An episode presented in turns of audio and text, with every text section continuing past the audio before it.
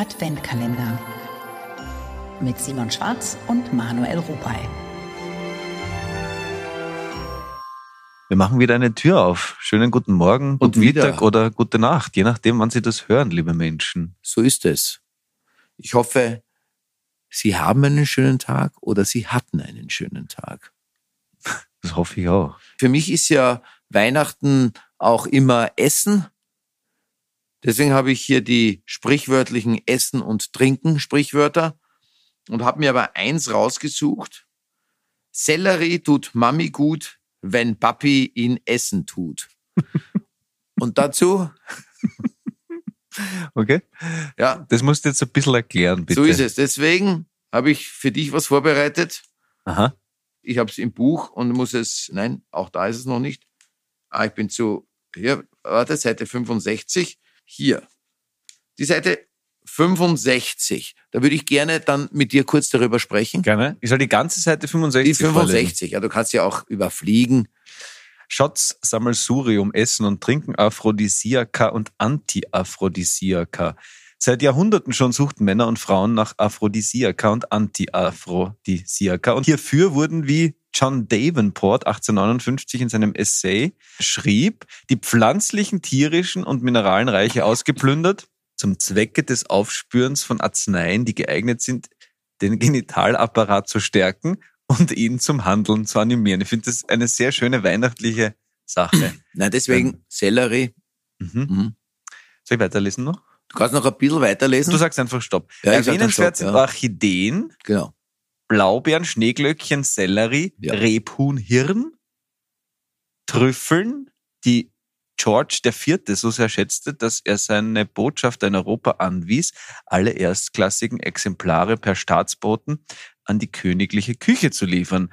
Meeresfrüchte sind auf der Hitliste der Aphrodisiaka prominent vertreten. Die Wirkung von Austern war schon äh, zu früheren Zeiten berüchtigt. Doch auch Hummerkrebse und Seeigel haben ihre Fürsprecher. So, genau. Weiter muss ich nicht lesen. Das war mal das erste davon. Okay. Oder? Das heißt, zu Weihnachten ordentlich, ordentlich Meeresfrüchte. Meeresfrüchte, ja.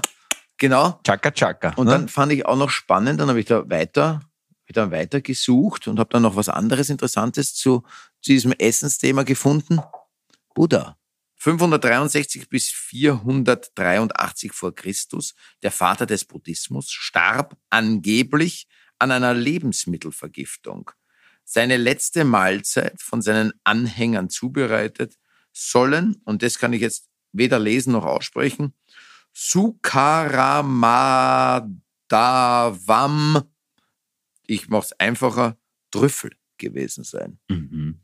Das fand ich jetzt auch noch spannend dazu, zu dem Thema, dass eben dieses, dieses, dieses diese Gerichte, die man viel nehmen soll, George, gell, ohne Ende, aber Buddha ist daran gestorben. Mhm. Interessant. Interessant. Was anderes fällt mir dazu noch ein. Ich habe festgestellt letztens in einer Wissenschaftsnachricht, dass äh, Wildschweine sind ja sehr, sehr stark radioaktiv immer noch verstrahlt. Und man ging immer davon aus, es ist wegen dem Tschernobyl-Vorfall. Jetzt ist man draufgekommen, äh, Wildschweine, Wildschweine ernähren sich hauptsächlich von Hirschtrüffel. Sehr stark.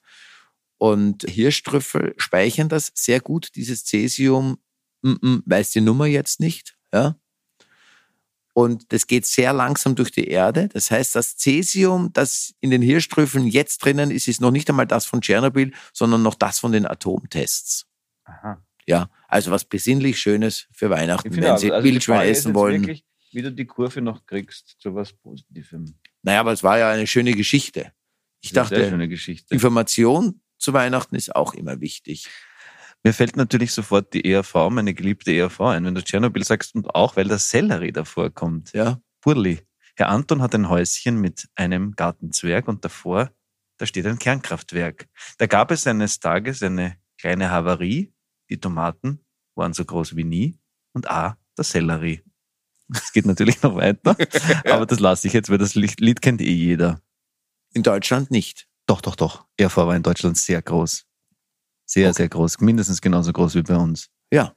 Wir wünschen weiterhin eine Besinnliche Zeit. Es geht die Zeit, der Burle nicht. Er sitzt nur still am Schammerl mit seinem Wasserkopf und spült sie mit seinem Schwammerl. Advent Kalender.